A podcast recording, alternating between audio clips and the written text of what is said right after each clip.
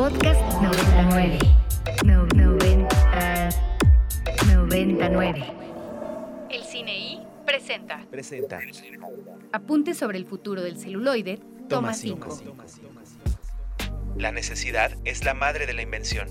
No nos podemos deprimir por las dificultades. Lina Ramsey.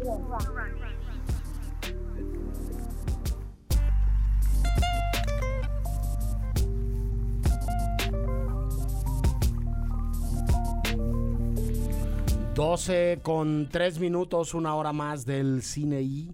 Sigue siendo viernes 18 de noviembre Así es. o no, dependiendo si nos escucha usted en vivo Claro. o escucha usted el podcast de este programa. Yo sigo siendo el More y continúo platicando con el que dijo así es, que es Andrés Durán Moreno. Así es, de nuevo. Aquí sigo yo siendo Andrés Durán Moreno o no. Depende de dónde me escuche. Bueno, aquí no sé si aplica. Pero pues uno siempre anda haciendo muchas cosas según en donde esté. Y pues sí, Moreno, una hora más, afortunadamente, del cine. Eh, en tu sección favorita, que Favoritísima. semanas tenemos más nutrida y otras eh, menos.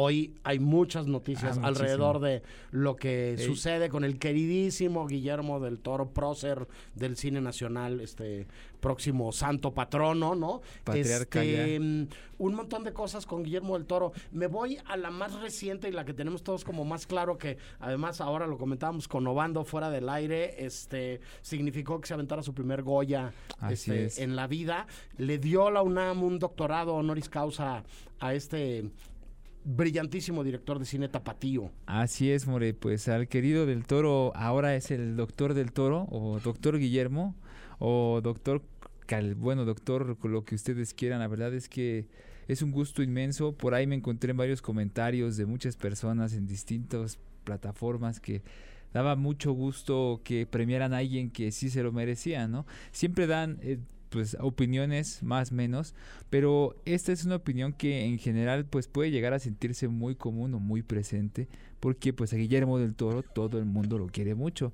Y pues la UNAM no es la excepción llevó a cabo una ceremonia en el Palacio de Minería de la Ciudad de México al cual asistió el querido Guillermo pues a recibir su, su, su premio no su investidura por doctor honoris causa en este 2022 donde pues se aventó su primer Goya de toda la vida y lo, además lo, lo grabaron, ¿no? Muy afortunadamente. Entonces, pues nada, verlo hacer La forma del agua, El laberinto del fauno, que es otra de sus grandes películas, y apenas Pinocho, que tuve la oportunidad de verla, que ustedes en el Tufuro muy cercano van a tener la oportunidad de ver.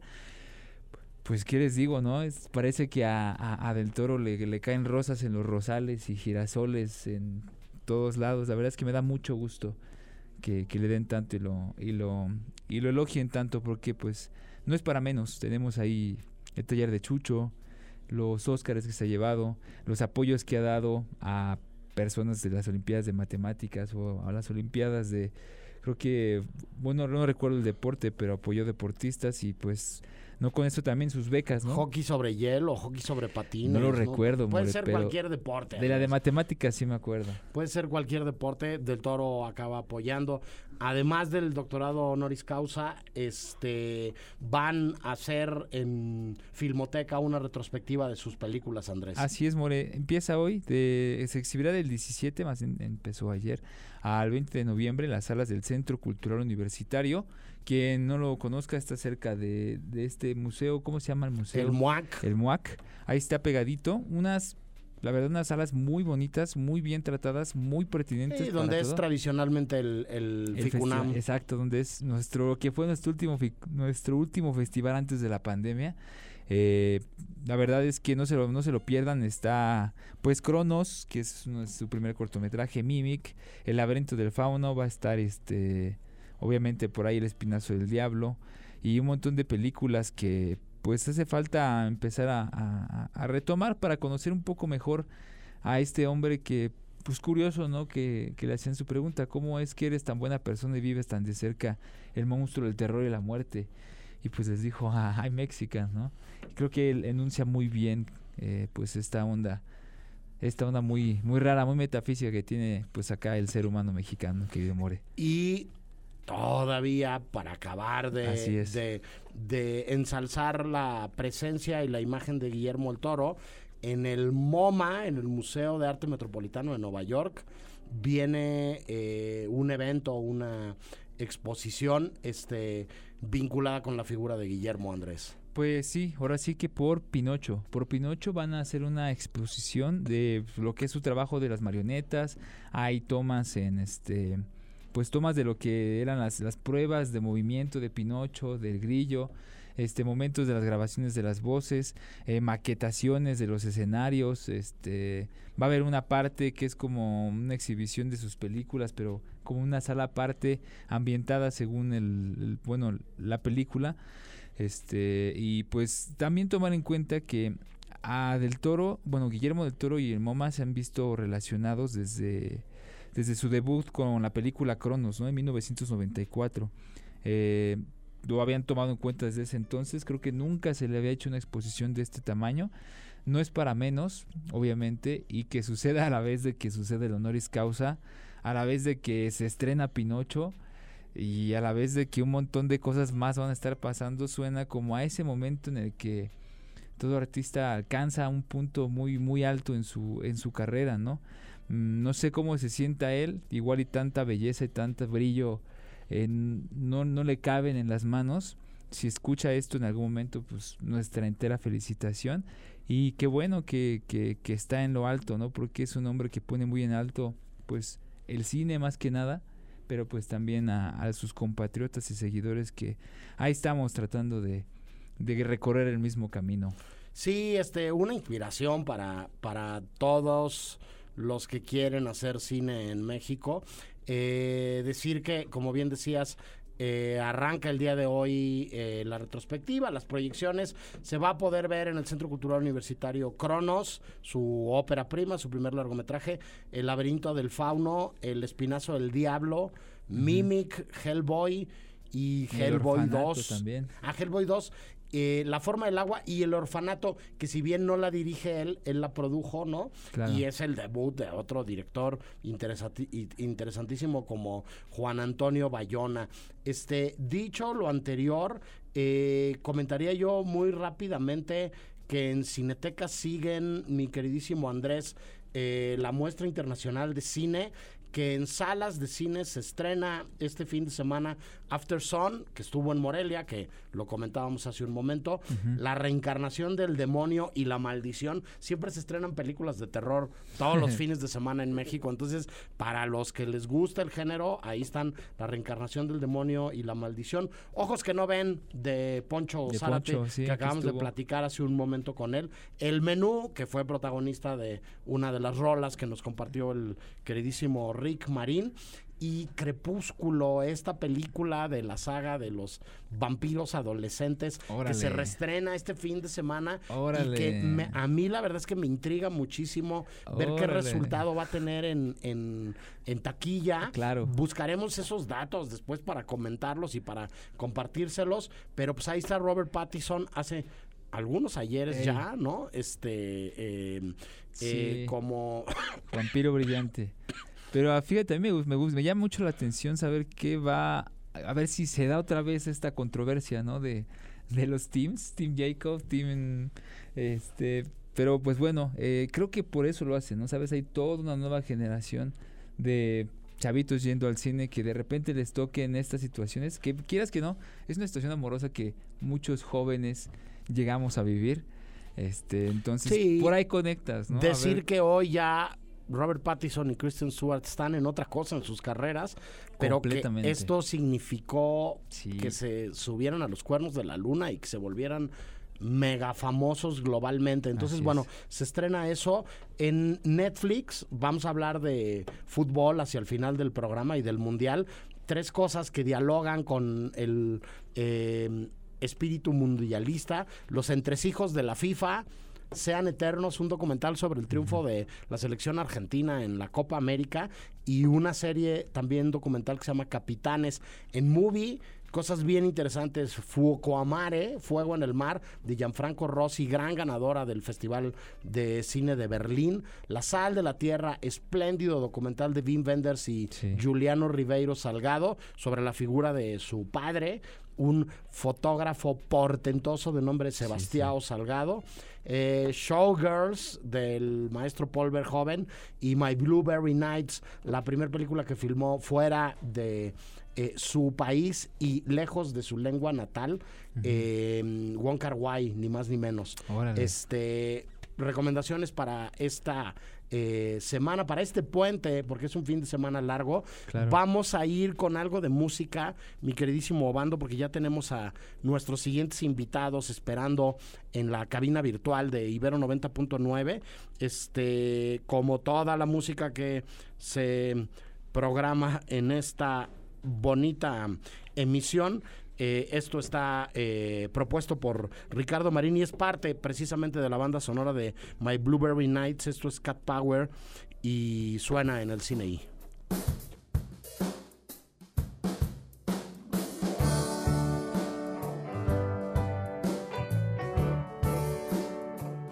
Esto es parte de la banda sonora de My Blueberry Nights que ya se puede ver en movie y que recomendamos ampliamente muchas caras conocidas bajo las órdenes de el genio eh, hongkongués llamado Wong Kar Wai. Este, antes de entrar a nuestra siguiente entrevista, eh, regalos para la audiencia del Cine I. Cumple 19 años Ibero 90.9 y lo celebramos en Bajo Circuito el jueves 24 de noviembre a partir de las 8 de la noche. Los invitados Ice Hendrix, Vaya Futuro y un DJ set con Caribe 89.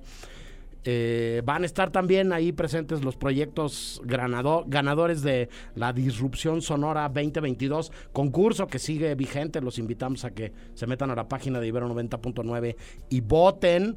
En este momento se abren 10 pases dobles para los radioescuchas del Cine I que tienen que ir a la página de Ibero 90.9 y le tienen que dar clic al banner del festejo que está ahí para llevarse eh, el- los boletos que estamos regalando. Ahí, si le dan clic al banner, los lleva al registro de los boletos y nos vemos en la fiesta el 24 de noviembre a partir de las 8 de la noche en Bajo Circuito.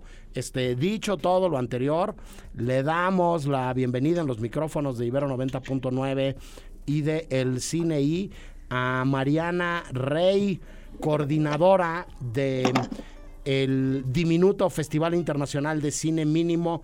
¿Cómo estás, Mariana? ¿Qué tal? ¿Qué tal, Moreno? Muy, muy bien, muchas gracias. Gracias por el espacio. Pues aquí andamos ya en, en fase de producción, tal cual. Al contrario, gracias a ustedes por platicar con nosotros.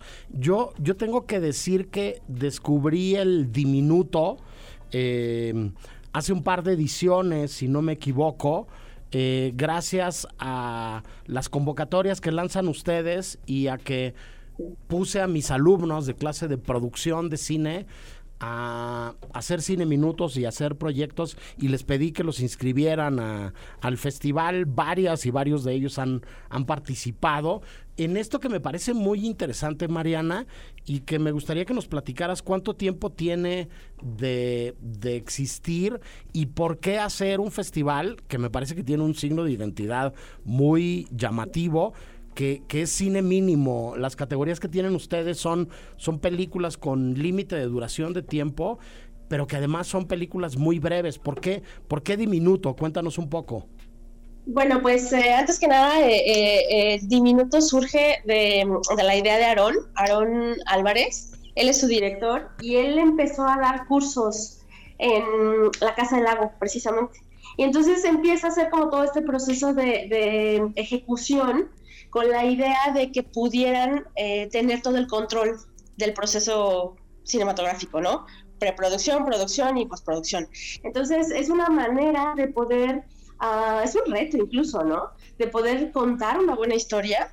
Eh, a veces pienso que es un poco como el, clímax, ¿no? De la historia, lo que realmente se cuenta. Y es muy interesante eh, la- las formas y cómo temas muy normales como lavarse las manos, por ejemplo, puede convertirse en algo pues aterrador, ¿no? Hay un corto por ahí que, justamente lo hicimos, en, eh, fue la difusión de este año, donde se está lavando las manos y llega un momento en el que acaban los huesitos. Entonces, es una forma, ¿no? Creo que es muy interesante ver ese tipo de, ideas. Entonces, surge así y a partir de eso, muchos de los primeros eh, proyectos realizados en, esa, en esos cursos empiezan a, darle forma a lo que es el festival. Nosotros, eh, Rizomarte, nuestra asociación, se une al festival en su segunda edición y bueno, ya ahora estamos por la tercera. Sí, este, decir que en, en el festival han participado insisto, cortos de alumnas y de, de alumnos de, del área de cine del el Departamento de Comunicación de la Ibero. De hecho, aprovecho para mandar un saludo eh, al equipo de Dime Ro, este, el nuevo corto de Caro Mesa que se está rodando ah, estos días y, que participó con ustedes con Aprendiendo a Cantar. Digo, organizan mesas, organizan eh, ciclos de conferencias, organizan conversaciones y nada, hoy están rodando este Caro, Cris Aguilera, este y mucha gente más de del área de cine de, de mm, comunicación de acá de la Ibero, este el corto de titulación de algunas de ellas. Y nada, les mandamos un abrazo muy fuerte y te preguntaría qué, qué sigue para esta edición de, de, Diminuto, que están a punto ya de empezar a tener eh, sus proyecciones, ¿no, Mariana? Sí, así es. Pues eh, antes que nada, bueno, una felicitación al equipo, ¿no? A, esta gente que se ha animado a exponerse también. Eh, la verdad no sabíamos. Que, habían participado en estas ediciones. La verdad es que estaría buenísimo poderlos encontrar esta vez en alguna de las proyecciones, ¿por qué no? Eh, empezamos el 2. El 2 de diciembre eh, arrancamos en el claustro de Sor Juana con una breve charla sobre emprendimiento cultural, porque al final tanto la asociación como el festival es eso, ¿no? Es, un emprendimiento. y luego de ahí nos vamos a, al Pulque Cinema. Vamos a estar en el Rule, 7, 8 y 9 de diciembre. El 9 va a ser un maratón, maratón de diminuto. Ahí los esperamos a partir de las 6 de la tarde. Correcto. Este, ¿dónde puede encontrar la gente, Mariana, las coordenadas de, diminuto y saber no nada más para ir a estas proyecciones, sino para próximas convocatorias? Eh, cómo contactarse con ustedes, cómo acercarse a ustedes, cuáles son sus redes sociales, dónde puede encontrar la gente el, programa del festival. Justo eh, también estamos estrenando web, es eh, diminutofestival.com Ah, y sus redes es así, igual manera Diminuto Festival. Em, ahí es donde va a empezar a ver todo este em, eh, registro, ¿no? De cada una de las de las participaciones y de, las, de las ediciones, perdón, pero realmente ahorita estamos de lleno, ¿no? Este, tanto en Facebook como en, en Instagram, diminutofestival.com, este, como usuario, ¿no? Correcto. Eh, ¿Tienen alguna base de datos o algún, no sé, eh, lugar donde se puedan ver cuáles son los cortos que ganaron en años anteriores. Eh, tienen, no sé, la idea hoy que además cada día es un poco más, más común de programar algo de la eh, selección del festival en algún sitio web o hay que ir necesariamente a las proyecciones presenciales, Mariana. Pues fíjate que ahí eh, creo que una parte de la, de la magia ¿no? de los festivales y del cine es vivirlo en ese momento. Es verdad que con la pandemia se abre ¿no? este canal del streaming, lo cual está muy bien, pero hay muchos festivales que acabando el festival cierran como su participación. Sin embargo, eh, Canal 22 eh, ha sido nuestro patrocinador de sede de la segunda edición y ahí va a poderse visualizar el segundo, los ganadores de la segunda edición. Y pues realmente eh, los invitamos a que estén de manera presencial, que realmente es ahí donde se va a vivir todo, pero para la gente que no puede asistir, ya sea porque no vive ahí o porque, vamos, por, por cuestiones también de cupo, vamos a trabajar con dos plataformas streaming. Latina Latina, que ya tiene, se está afianzando en América Latina, y WAP, que ya es más internacional. Correcto, pues este, muchísimas gracias por, por platicar con nosotros. Felicidades por la idea. Insisto, la verdad es que para los que estamos eh, con un pie metido en eh, la formación eh, académica de nuevas directoras y directores eh, acaba funcionando mucho y acaba siendo muy útil el, el hecho de que existan estos espacios este, y que existan estas diferentes categorías eh, para, para que distintos ejercicios de clase trasciendan Sí. lo que es el ejercicio de clase y lo que nosotros le terminamos pidiendo a las alumnas y los alumnos que hagan, que son, que son cine minutos, ¿no? De pronto podría parecer que no, no pasa mucho con un cine minuto, ahora sí pasa mucho con un cine minuto, porque se pueden ir a, a diminuto, diminuto a, con- a concursar.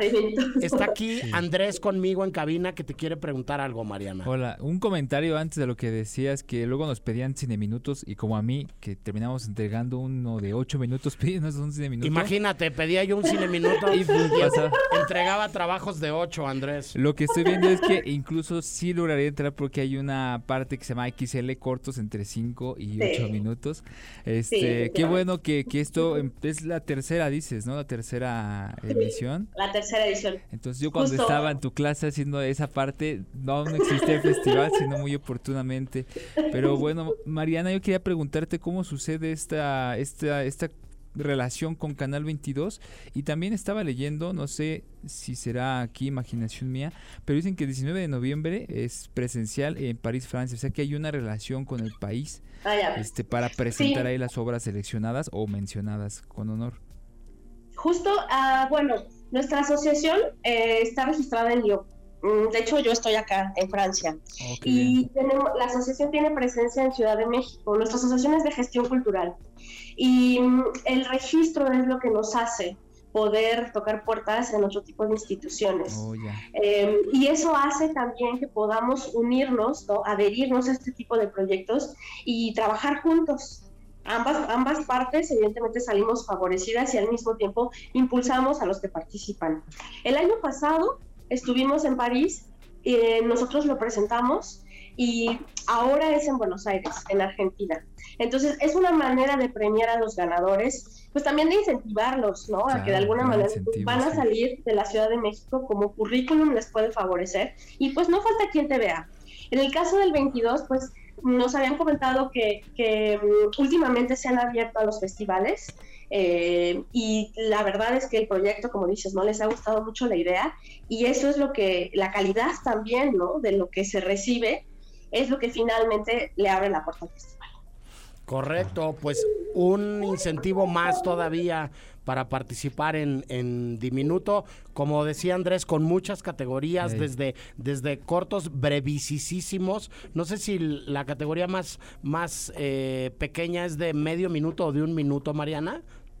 Pues de hecho es este, este, la categoría se llama cero y es hasta 59 segundos. Ojo. Ok, Y la 1 es del 60 a un minuto, o sea, a casi dos minutos, al 59 segundos. Un minuto 59 segundos. sí. Entonces, vamos ahí, ¿no? Como por mediando muy bien, cronometrando, y eso lo vuelve interesante. Porque lo que no entra en uno, se va al otro. Sí, sí. Sí, y más de 8 ni lo piensen, que es No, más de XXL. 8 ya no.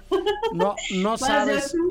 No sabes tú lo que sucede en un salón de clase, Mariana. No quiero yo ventilar aquí a mis alumnas y mis alumnos, pero pides un cine minuto y te llegan con algo de 12. En fin, Con 8. Largo. sí, un, un millón de gracias por platicar con nosotros, Mariana. Que sea la primera de muchas veces que tengamos conversaciones alrededor de este proyecto y de los otros proyectos que ustedes llevan.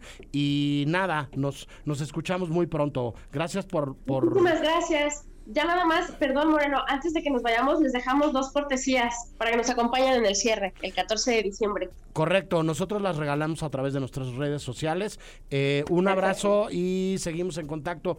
Nosotros nos vamos al último corte del programa del día de hoy y vamos a regresar, como no puede ser de otra manera, con una actualización de un programa que hemos hecho en estos 17 años. Varias veces lo hacemos cada cuatro años que llega un evento donde 22 eh, personajes corren detrás de una pelota y que se llama Mundial de Fútbol. Mundial de fútbol. Vamos a hablar del cine y el Mundial y le tratamos de dar, desde nuestra perspectiva, una óptica distinta a Claro. lo que pasa en el mes que sigue. Un mundial bastante atípico en noviembre, no es en verano, Sí. no estamos necesariamente de vacaciones, es en un lugar en donde hace muchísimo calor. Está extraño. Este, pero bueno, es también un poco una guía para que quien se quiera desmarcar de ver partidos este todo el tiempo las primeras semanas del mundial este para los que no les guste les adelanto son cuatro partidos diarios no entonces va a estar hasta en la sopa pero también se pueden ver películas en esas semanas y no se tienen que ver necesariamente los partidos de fútbol. Díganos una película sobre el mundial o sobre el fútbol que les parezca interesante en arroba el cine I 909 vamos al último corte y regresamos a hablar del mundial en el cine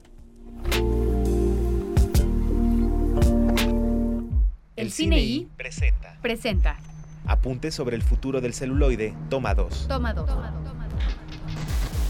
Todo va a ser diferente a partir de ahora. Viene una nueva generación que ve de otra manera el arte del cine. Eso sí, el cine seguirá porque siempre necesitaremos historias. Costa Gabras El Cine I presenta presenta Apunte sobre el futuro del celuloide, toma 4. Toma 4.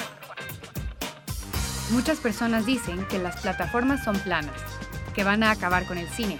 Tenemos que decir que no es el cine lo que está muriendo, sino la idea que teníamos de ello. Rebeca Slotowski. Because you're left handed, and all left handed people are irregular. So, an irregular position helps. Hilde, uh, pibe, I am left and handed too. Christ, the whole world knows you're left handed. El cine y el mundial. Toma uno. En un spa de lujo en Suiza se hospedan, buscando descansar o curarse de sus males, una colección de personajes únicos. Un compositor de música clásica y director de orquesta retirado. Una Miss Universo brillante y agotada. Una estrella de Hollywood en rehabilitación. Un cineasta que se ve la que será su última película. Y la más grande figura de la historia de los mundiales. Adicto a la cocaína y la comida.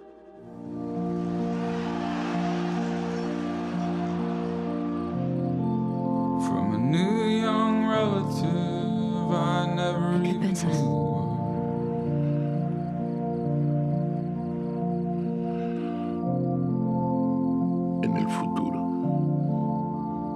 De sus encuentros y desencuentros, el espectador terminará deduciendo que los retos de todos se parecen más de lo que creen al final de una Copa del Mundo. En la cinta, Jude de Paolo Sorrentino. Wieder Botschik, der rechte Läufer der Ungarn, am Ball. Er hat den Ball verloren diesmal gegen Schäfer. Schäfer nach innen geflankt. Kopfball abgewehrt. Aus dem Hintergrund müsste Rahn schießen. Rahn schießt.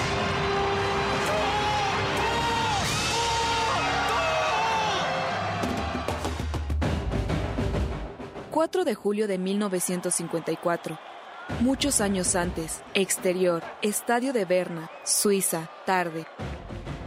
El partido está por empezar. Los equipos nacionales de Hungría y Alemania esperan que el árbitro pite el inicio de la final de la Copa del Mundo. Llueve copiosamente. Los magiares vestidos de rojo y blanco son los favoritos encabezados por Sibor, Coxis y Puskas. Por los germanos, camisa blanca y pantaloncillos negros, destacan el portero Turek, Walter y Ran. La lluvia se vuelve pertinaz y provoca una sonrisa en el entrenador alemán, Joseph Herberger.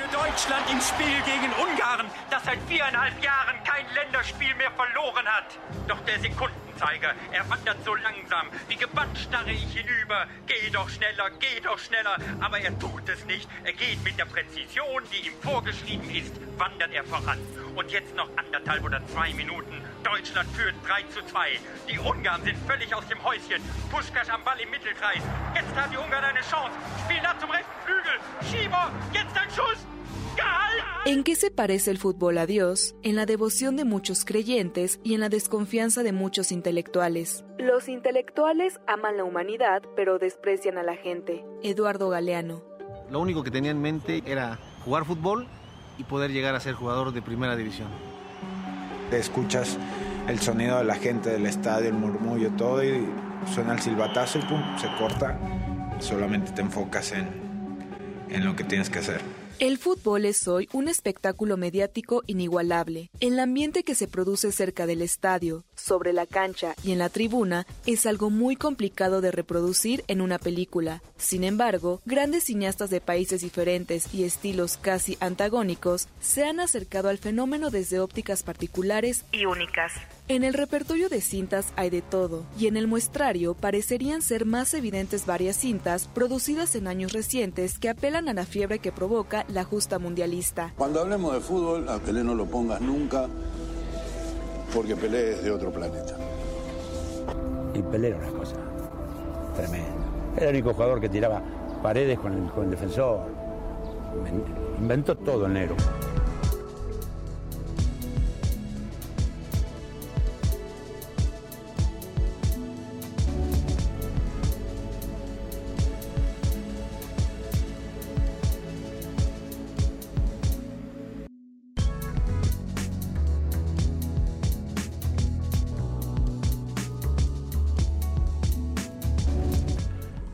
Hola de nuevo, esto es el cine y el mundial. Yo soy el More y platico sobre el tema con Andrés Durán Moreno.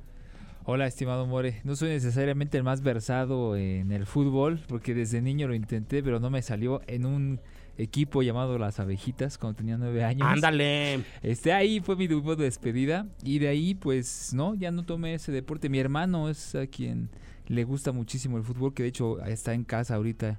Eh, vino de Estados Unidos, aquí mando un abrazo y un saludo. Ah, pues. A ver si nos está escuchando. Saludos hasta el Estado de México. Así es. Este, decir que justo eh, no importa, Andrés, porque el cine nos salva, si queremos, de no chutarnos el queremos, mundial a los que no se quieran chutar el mundial. Yo la verdad es que tengo que confesar que soy muy convencional en ese sentido y soy muy futbolero, me gusta mucho eh, jugarlo, ¿no? Lo jugué desde, desde chico, este, sí.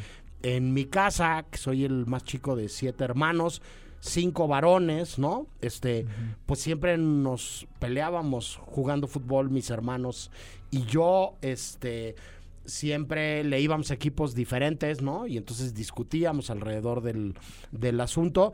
Y, y sí lo practiqué desde, desde muy chico hasta hace relativamente poco tiempo. Este, el otro día platicábamos en, en, en Capeltic, en el Sí. proyecto increíble de cafetería eh, que se vincula con proyectos de desarrollo sustentable aquí en la universidad y con la misión de Bachajón y, y- y- y muchos lugares que tienen que ver con, con, con el trabajo de los jesuitas en, en todo el país. Este, que jugué en varios equipos. Cuando yo empecé a colaborar en la radio, había un equipo de Ibero 90.9 que se llamó durante mucho tiempo Los Dandies. Y entonces Órale. yo jugaba en los Dandies. Ya era yo el más grande o uno de los más grandes que jugaba en los Dandies en aquel entonces. Entonces, imagínate tú. Y luego, cuando dejé de jugar en los Dandies y cuando eh, los Dandies dejaron de jugar en esta como extraña liga interna que hay en la Ibero o había en la Ibero en su momento jugué en otro equipo de puros académicos, este, que ahí sí también la este, dinámica era mucho más lenta, que se llamaba la timba académica. Entonces, bueno, regué polilla aquí en las canchas de la Ibero, lo hice como estudiante, jugamos fútbol aquí, jugamos fútbol en los campos de tierra de Santa Lucía.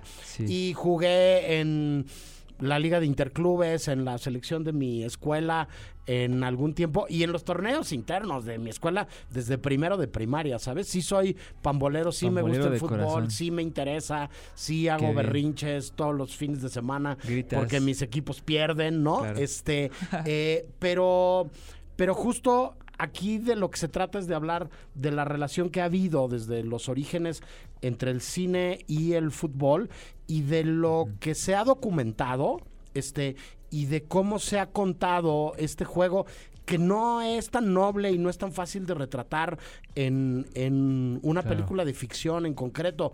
Creo yo que hay mucho mejores películas sobre el box, o sobre el béisbol o sobre fútbol el americano fútbol americano, sobre las propias olimpiadas y las pruebas Sí. de las olimpiadas, mi queridísimo Andrés, que sobre el fútbol no hay tantas buenas películas sobre el fútbol o sobre los mundiales. Desde luego que hay excepciones y desde luego que hay películas muy muy interesantes, pero no es tan común, sobre todo en clave de ficción, Claro. es, es complicado encontrar eh, eh, cosas interesantes. Yo no sé si sigue en Netflix, ahorita lo revisamos y lo decimos. Eh, una serie muy interesante que durante la pandemia yo puse a ver a mis alumnos, que tiene que ver con el nacimiento de las reglas del fútbol y que es un poco un melodrama deportivo que funciona muy bien, que se llama Un juego de caballeros y se trata de cómo lo que sucedió a partir de la revolución industrial en la Inglaterra de hace siglo y medio Sí. y de la lucha de clases, ¿no? Y de los dueños de los medios de producción y de los primeros aristócratas, este, y de los primeros equipos de empresas formados por trabajadores, eh, acabó dando lugar a que se asentaran las reglas de lo que hoy dicen algunos comentaristas cuando empiezan las narraciones de el inicio de un programa, perdón, de un partido de fútbol. Bienvenidos al juego más bonito del mundo, ¿no? Este, no sé si sea el juego más bonito del mundo, seguramente es el más popular o uno de los más populares. Este, pero esta serie se llama Un pacto de caballeros, un juego de caballeros, Un juego- perdón, un juego de caballeros. No sé si sigue en Netflix. Sí, sigue todavía. Aquí revisando en las redes sociales, bueno, en, en Google, a su derecha pueden ver todavía en qué está disponible. Y aquí se puede ver que mirar ahora eh, un juego de caballeros está pues muy interesante. Ahorita que, que En- mencionabas. En, Ajá. esa serie, nada más digo Andrés, eh, se retratan el nacimiento del profesionalismo en el fútbol. Ya veo. De un jugador muy bueno que es un obrero y que empieza a ser contratado por diferentes dueños de fábricas para que juegue en sus equipos, este, eh, y para que a partir de que él juegue en sus equipos, que en general o están hechos por trabajadores de, de- de fábricas o están hechos por puros nobles aristócratas millonetas, ¿no? Que, que son los dueños del juego y que empiezan a ganar los primeros campeonatos porque pueden, ¿no? Y porque, Claro. porque, porque son los, los dueños de las reglas y del poder económico, se empieza a romper eso y se empieza a entender un asunto de lucha de clases a partir de, de la narrativa y de lo que de lo que acaba contando eh, esta esta serie Andrés. Fíjate que me hizo recordarte que decías Netflix y fútbol, pensé en, en Club de Cuervos, esta serie mexicana que de hecho le fue de maravilla con Luis Gerardo Méndez, que pues en un tiempo estuvo haciendo mucho ruido por esa serie y luego por una película que se había filmado en Los Cabos, se presentó en Los Cabos, que el director vino acá ya un par de veces, eh, solo que no recuerdo su nombre como me suele pasar, ni tampoco la película. Pero pues sí, de ahorita justo te decía, ¿no? Fuera de aire, de, bueno, fuera de, aire, que yo nunca había visto nada relacionado al fútbol. Y ahora recuerdo que sí, no la vi completa. Vi pedacitos de Club de Cuervos como media temporada y después pues me chispé porque sí, por, ah, por no fue- nunca fue lo mío.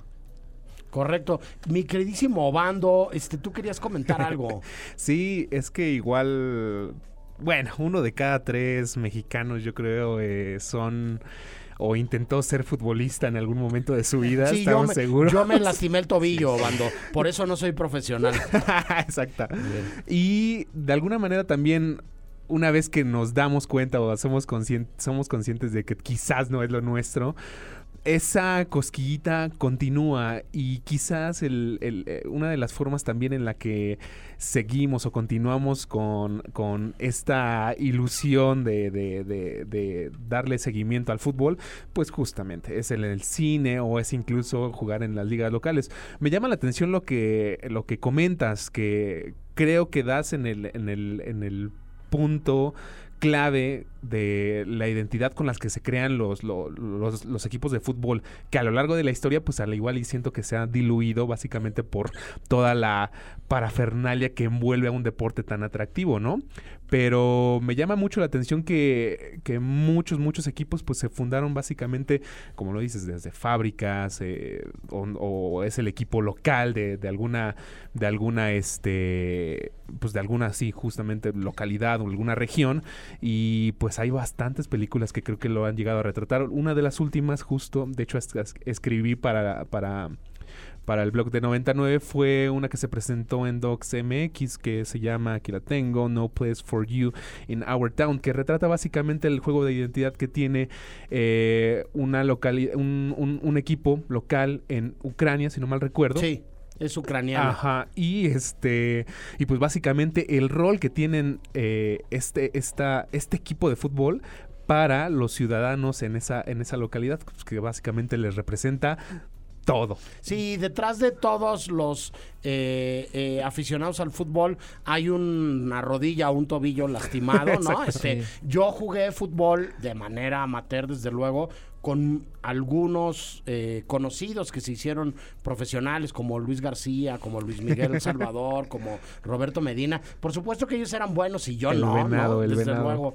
Este, em, y que bueno, pues este, fueron famosos en Estados Unidos 1994, ¿no? En, Sí. en- en aquellas épocas. Este, y sí tiene que ver con, con identidad, tiene que ver con pertenencia, tiene que ver. Uno de los las primeras grandes estrellas del fútbol mexicano que trasciende el fútbol y llega al cine es Horacio Casarín, que Sí. es el protagonista de una película que se llama Los hijos de Don Venancio, este, donde sale Joaquín Pardavé y donde él es la estrella de El Atlante que juega contra el España y que juega contra el Asturias y en donde otra vez hay una identificación que tiene que ver con identidad y que tiene que ver con clase.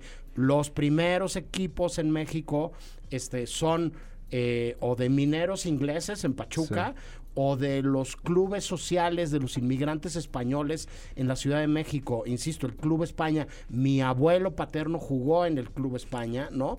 Este, estaba el Asturias, estaba el Campo Asturias y este y, y empieza una rivalidad con, con el equipo del pueblo, ¿no? Que era el Atlante, con el equipo de los mexicanos, que era el Atlante, el origen de las propias Chivas de Guadalajara en México, un, un- una agrupación que solamente juega con mexicanos en nuestros días, ¿no? La contraposición y, el antagonismo con el América, que se convierte el equipo de dinero, ¿no?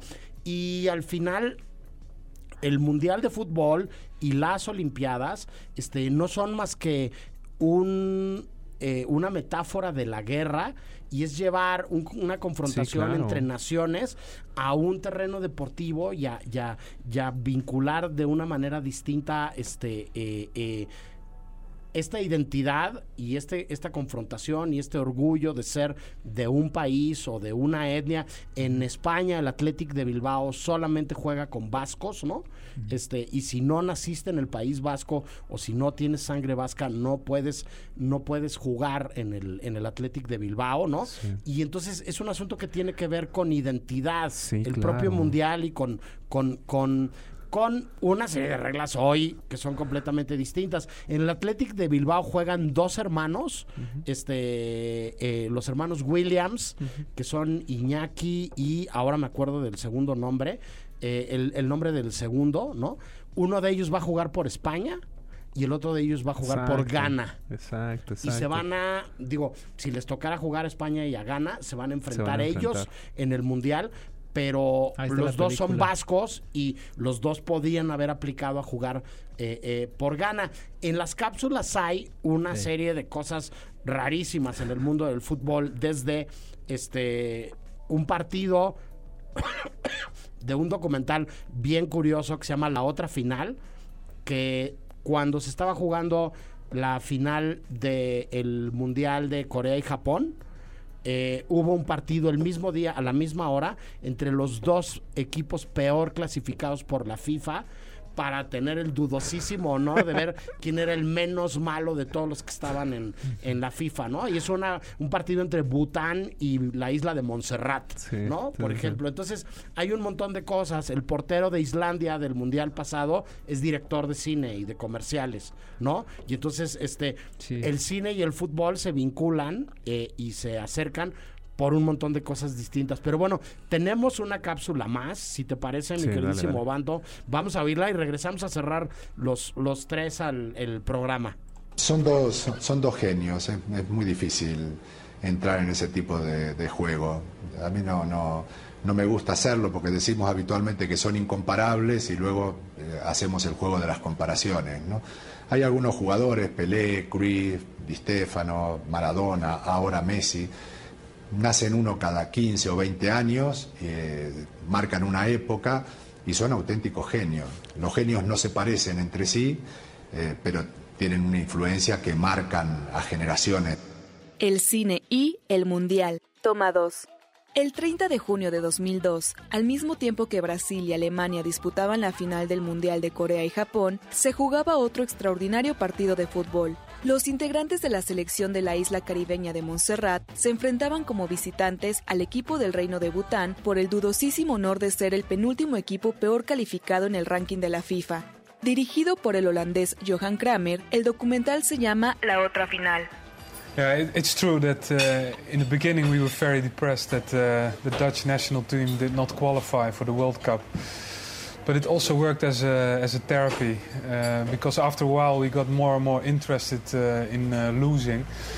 And uh, we looked uh, on the FIFA World Ranking on the internet, where all the football playing countries in the world are listed.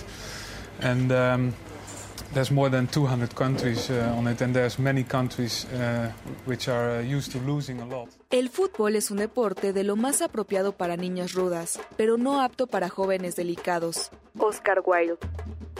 Lo único que tenía en mente era jugar fútbol y poder llegar a ser jugador de primera división.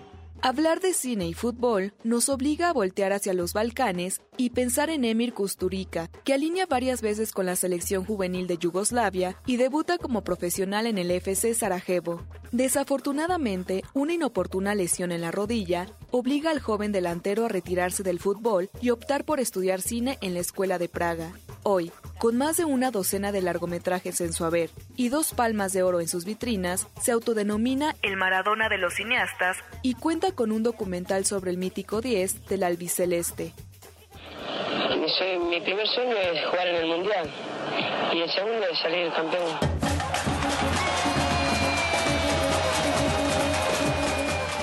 Pero si hablamos de jugadores directores, hay una leyenda actual del balompié que también se desempeña con especial destreza detrás de la cámara. Pues no hay nada que supere en el fútbol el jugar una final de la Copa del Mundo, meter un gol en la final de la Copa del Mundo, ganar una final de la Copa del Mundo. Entonces, bueno, te retiras sabiendo que la experiencia más grande que puede vivir un futbolista, tú la has Es el caso del portero de la selección islandesa, Hannes Thor Haldorsson, que, después de debutar en un mundial parándole un penalti al mismísimo Lionel Messi, resultó ser director de documentales, comerciales y videoclips. Reconocido y aplaudido Haldorsson regresó a su puesto de trabajo en una compañía productora de películas al terminar su trabajo entre los tres palos de una de las mayores sorpresas de Rusia 2018.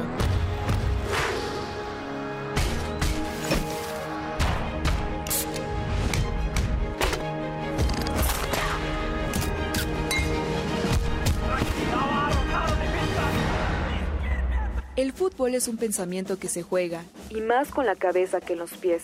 Tal vez los jugadores tengan la hermosura y la tragedia de las mariposas, que vuelan tan, tan alto y tan bello, pero que jamás pueden apreciar y admirarse en la belleza de su vuelo.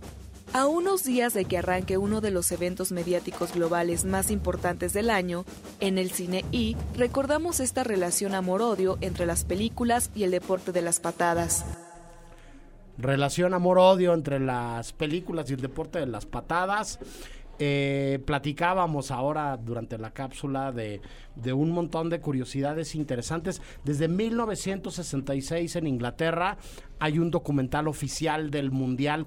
El de México 70 es particularmente bueno, dirigido por Alberto Isaac y con un niño que se va colando a los estadios, un poco como hilo conductor, narrativo y protagonista, bien, bien interesante. Pero bueno, estamos cerca del, del cierre del, del programa y como comentabas, mi queridísimo Obando, eh, en la cancha se pueden dirimir una serie de problemas que de otra manera no no conseguiríamos o se pueden conseguir ciertas victorias o venganzas poéticas que, que no sucedían. Hablabas del caso de Inglaterra y Argentina, ¿no? Sí, luego de las Malvinas, pues el estarse encontrando constantemente en un mundial que ya deviene también de un clásico del que mundial del 86 cuando Así Maradona es. mete ese clásico gol que nos lo vamos a llevar todos a la tumba. Es- esos dos clásicos goles, ¿no? En el que se burla a, Que se todos, burla a todos. y el que mete con la mano, ¿no? Que hoy el bar este, echaría para atrás, ¿no? que hoy el VAR echaría para atrás. Pues bueno, ese partido es emblemático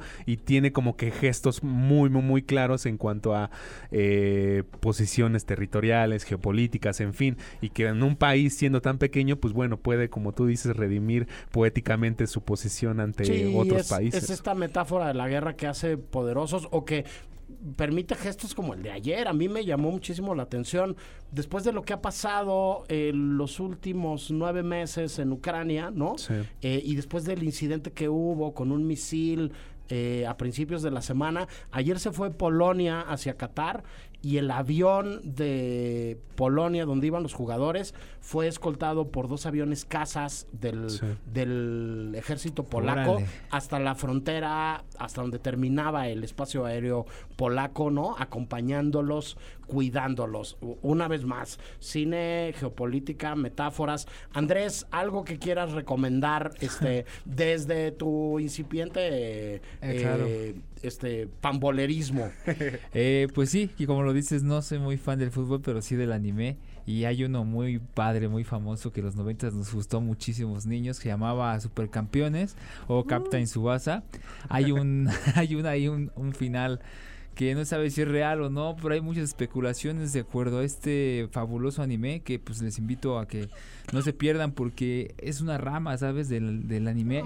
Hay una rama de deportes muy y importante. una estilización visual y e Sí. iconográfica increíble, ¿no? Estos, la patada, ¿no? O la Sí, chilena, o la- el disparo y el balón. O la el cancha. movimiento, La ¿no? cancha La interminable, cancha, ¿no? la cancha impermeable, o la cancha sí. redonda, güey. Sí, era sí, lo- sí, increíble. Los grandes angulares, ¿no? Sí. Tomas imposibles. Sí, sí. Este, por ahí hay una película rarísima también que se llama Shaolin Soccer. Ah, no sé sí, si la he alguien visto. vio, Sí, de sí, artes sí. marciales y fútbol. Tú, mi queridísimo Bando, ¿qué recomendarías? Pues hay varias, pero yo creo que estaba entre Atlético San Pancho, obvio, Eso. pero también voy a recomendar una mexa, pues la de Olayo, que creo que me gusta mucho el gesto que tiene de fondo, que es básicamente el posicionamiento mental que tiene eh, el llegar a ciertas instancias y cómo juega en contra ese, esa, esa instancia para ti, ¿no? O esa, o esa situación, estando en contra con una potencia mundial que ha ganado mundiales, tú como mexicano, pues cómo te paras enfrente, ¿no? Completamente de acuerdo. Lo, lo, lo trajimos acá a la Ibero y se proyectó acá en su momento ese documental. 2014, Y ¿no? es, es, es, es bien interesante.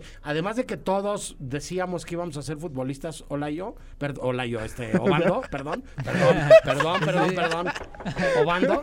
Este, además de eso, todos los mexicanos y todas las mexicanas que están interesados en el fútbol son directores técnicos, ¿no? Exacto, Tienen un exacto. director técnico dentro. Yo, yo recomendaría este una de las películas que está en las cápsulas, que es una rareza, es una película que se llama El Milagro de Berna.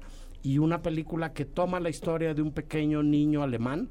Este. y el regreso de su padre de los campos de, de prisioneros de Siberia para hablar de eh, la final del Campeonato Mundial de 1954, donde Alemania vence a Hungría, el poderosísimo equipo de Hungría que tenía cinco años sin perder un partido de fútbol, este, abajo de la lluvia, para esa eh, justa mundialista se inventaron los tacos intercambiables, un, un montón de cosas muy interesantes ahí. Eh, muchísimas gracias este, a Regina López Ramírez, que estuvo acá con nosotros en la cabina, este, eh, a todos los que están del otro lado del transistor y del dispositivo digital, por hacer posibles las mejores dos horas de nuestro mejor día laborable de la semana. Yo soy el More y nos podemos ver en muchos lados, pero seguro, seguro, nos vemos en el cine. Adiós. Grabando. El cine I. Toma 2. Berlín, Morelia, Tesalónica, Toronto, Guadalajara, Jerusalén, San Cristóbal de las Casas, Locarno, Guanajuato, San Sebastián, Puerto Escondido, Portland, Querétaro, Annecy. En 17 años caben muchos viajes, cientos de transmisiones y muchas entregas de premios. El cine I o un buen pretexto para hablar en la radio de lo que más nos gusta. El cine I El cine I. por Ibero 90.9.